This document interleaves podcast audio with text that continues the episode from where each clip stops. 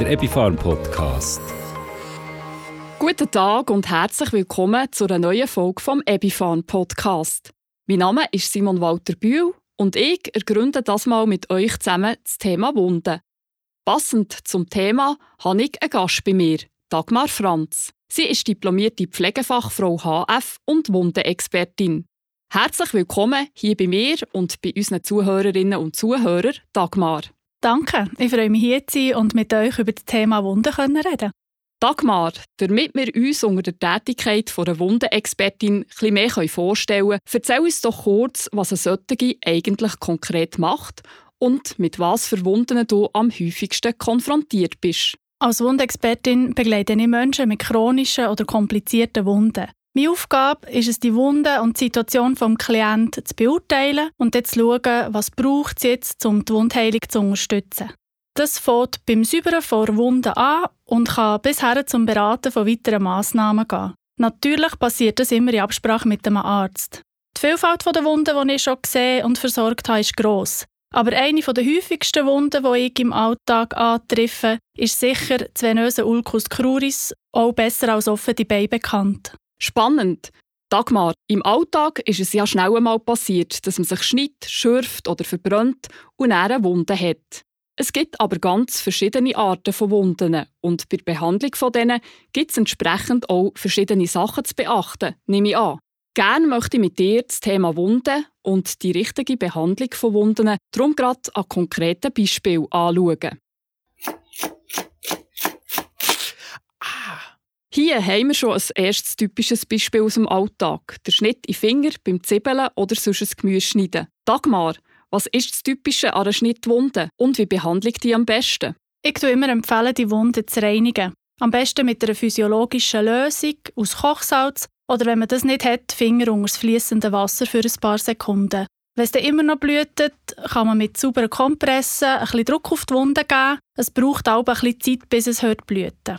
Dann muss man den Schnitt anschauen. Wenn der Schnitt nicht sehr tief ist, aber fest klafft, dann kann man mit Steristrip die Wundränder ein bisschen zusammenziehen. Dann würde ich den Schnitt immer mit Wundspray behandeln und mit sauberen Kompressen zudecken oder mit einem Pflaster, je nachdem, ob es noch fest blüht. Ist der Schnitt sehr tief und klafft auseinander, vielleicht sogar so tief, dass eine Sehne betroffen ist, dann gibt es nichts anderes als zum Arzt zu gehen und die Wunde zu zeigen und vielleicht nähen. Die Wundnaht sollte, bis sie nicht mehr nässen, jeden Tag gereinigt werden und mit physiologischer Lösung oder eben mit dem Wundspray behandelt werden sie dann Luft trocknen. Die Wunde sollte bis zum Abheilen mit einem trockenen Verband geschützt werden. Der Schnitt oder eben vielleicht die Wundnaht sollte nicht allzu nass werden. Baden ist nicht empfehlenswert und nasse Verbände sollten austauscht werden.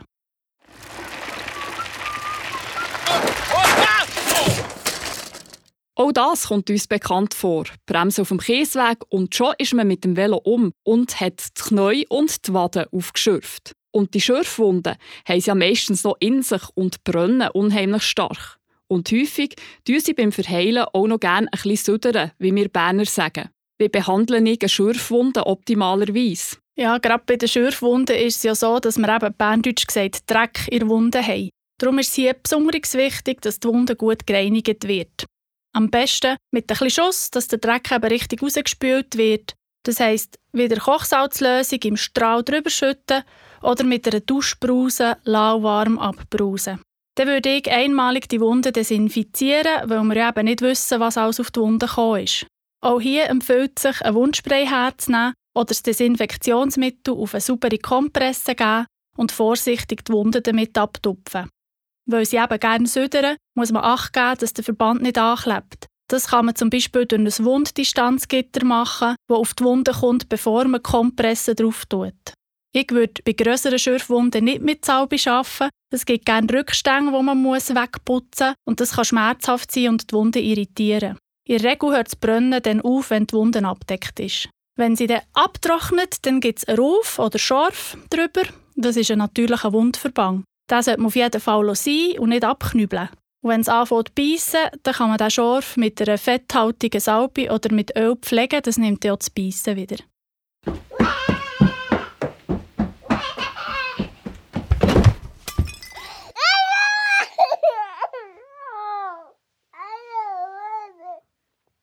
Reden wir von Kindern und typischen Kinderwunden. Gerade bei kleineren Kindern, die noch nicht so lange laufen können, kann es zum Beispiel passieren, dass sie umfliegen und dabei mit der Stirn an einem Ort aufschlagen und eine Platzwunde haben. Bei diesen Wunden erklüpft man ja meistens zuerst ziemlich, weil sie sehr stark blüten. Wie macht man alles richtig bei der Behandlung einer Platzwunde? Ja, das ist so. Die Frage ist, wer mehr klüpft, das Mami oder das Kind.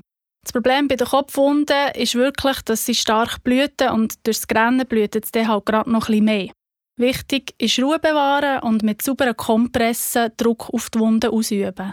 Wenn die Blutung gestillt ist, muss man die Wunde wieder mit Kochsalzlösung reinigen und anschauen. Wenn es nicht allzu tief ist, dann darf man die Wundränder, die ja meistens klaffen, mit Steristrip zusammenziehen und mit Wundspray behandeln. Oder einfach trocken und sauber abdecken. Ist es eine tiefe Platzwunde oder in der Nähe von Auge, Nase oder Mund, dann würde ich empfehlen, das einem Arzt zu zeigen und vielleicht nähen oder kleben, auch wegen dem kosmetischen Ergebnis. Wichtig ist das Kind oder die Person für 24 Stunden gut zu beobachten.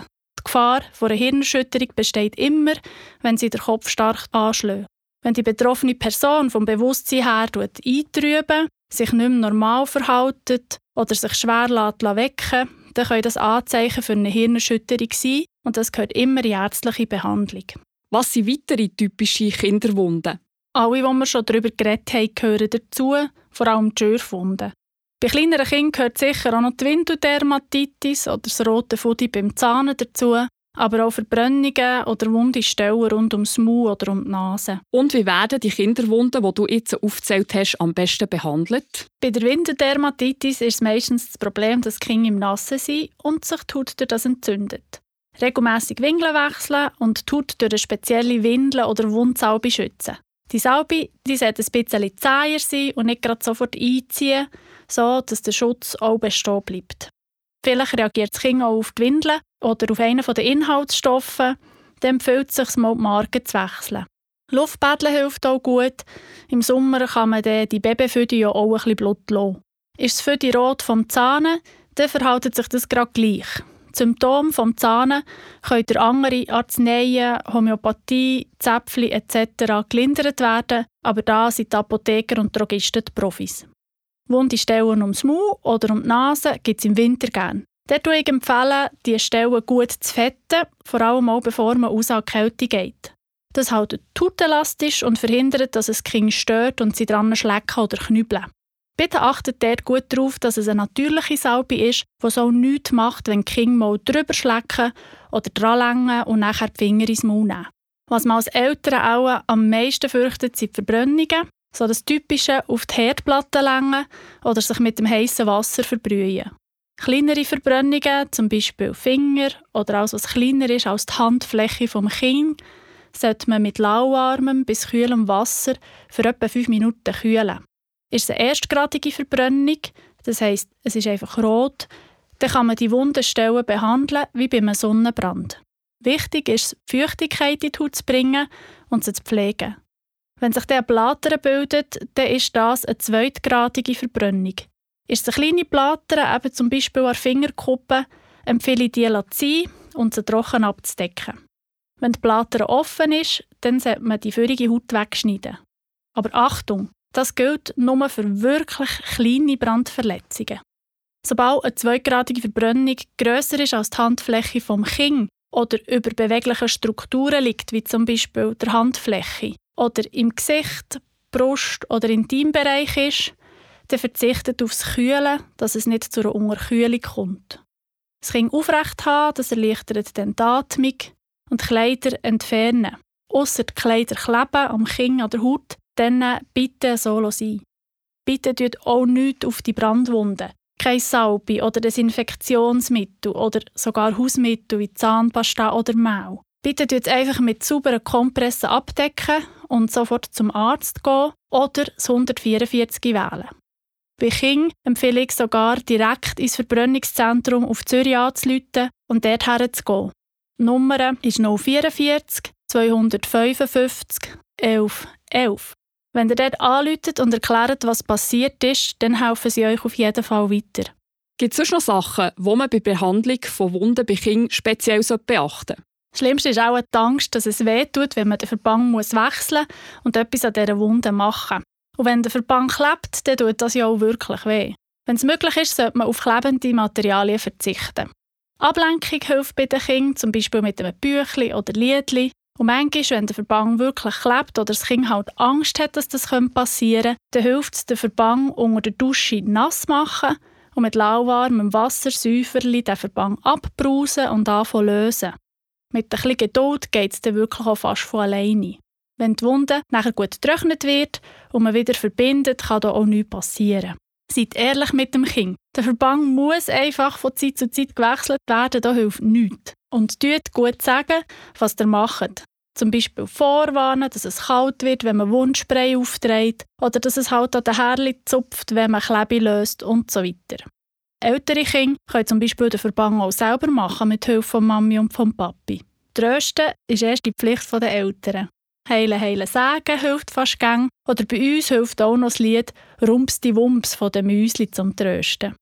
Farbige Verbände oder Pflasterli mit lustigen Motiv drauf machen die Sache schon besser. Und wenn es halt nur langweilig weiss hat, dann malen wir noch eine Tapferkeitszeichnung drauf. Dagmar, wir haben bei den Kinderwunden von Verbrennungen geredet. Das sind aber ja nicht nur die verbrannten Finger von der Herdplatte, sondern da gehört zum Beispiel auch ein Sonnenbrand dazu. Was mache ich, wenn ich trotz Eingremeln einen Sonnenbrand auflese? Ja, grundsätzlich ist es wichtig, die Haut dort gut zu pflegen und ihre Feuchtigkeit zurückzugeben. Ist es ein leichter Sonnenbrand, lenkt eine kühlende Pflegelotion, eventuell ein Après-Soleil-Produkt, das der Haut Feuchtigkeit zurückgibt und durch das Kühlen auch die Schmerzen ein bisschen lindert. Oberste Pflicht ist es dann, die Sonne zu meiden, bis der Sonnenbrand abgekühlt ist. Wenn es einem dann doch deftiger verbrannt hat und die Haut sogar angeschwillt oder schon bei den kleinsten Berührungen schmerzt, dann können kühlende Auflagen wie zum Beispiel Quarkwick oder das Cold Pack Abhilfe schaffen. Für die Haut gut zu unterstützen gilt auch hier nicht an die Sonne und eine Creme verwenden, die der Haut Feuchtigkeit zurückgibt und kühlt.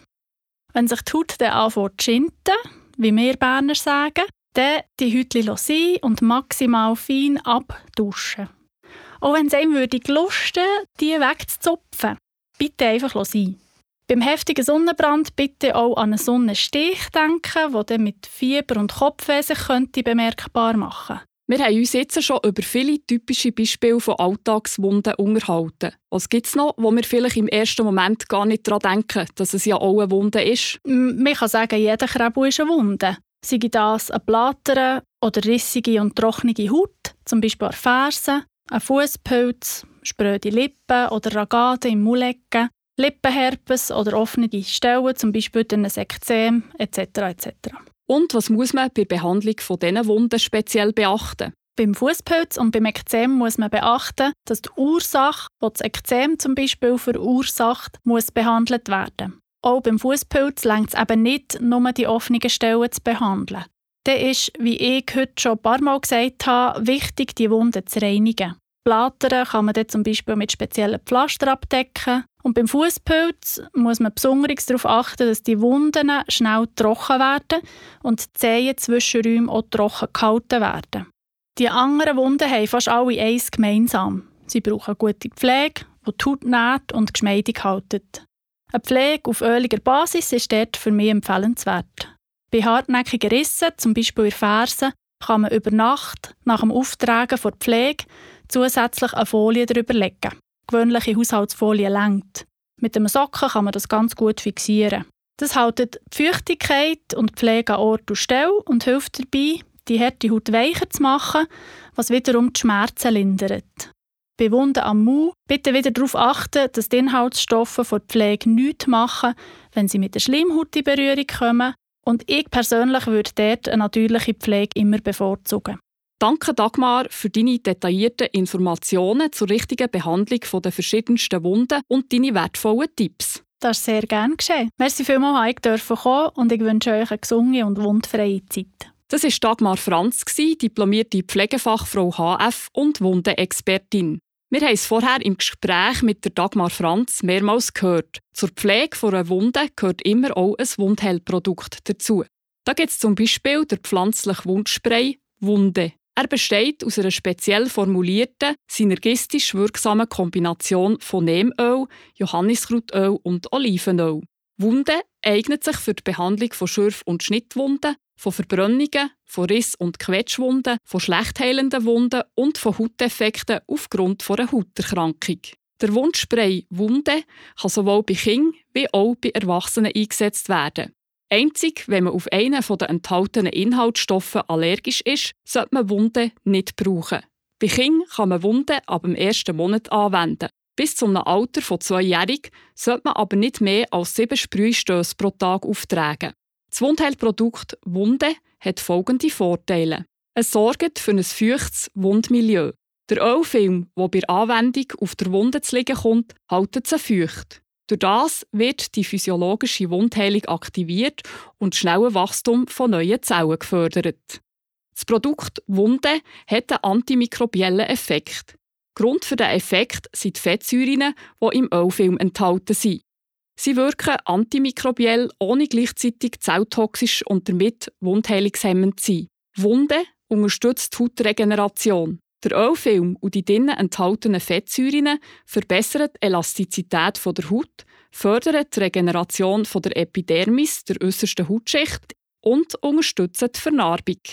Wunde unterstützt einen schmerzarmen Verbandswechsel. Der Ölfilm verhindert, dass die Wundauflage, zum Beispiel die Fließkompresse oder das Pflaster, an Wunden bleiben kleben. Damit ist ein gewebschonender und schmerzarmer Verbandswechsel möglich. Wenn ihr noch mehr zum Wundspray Wunde wollt wissen dann geht auf die Internetseite wound.ch, also geschrieben w-o-u-n-d.ch.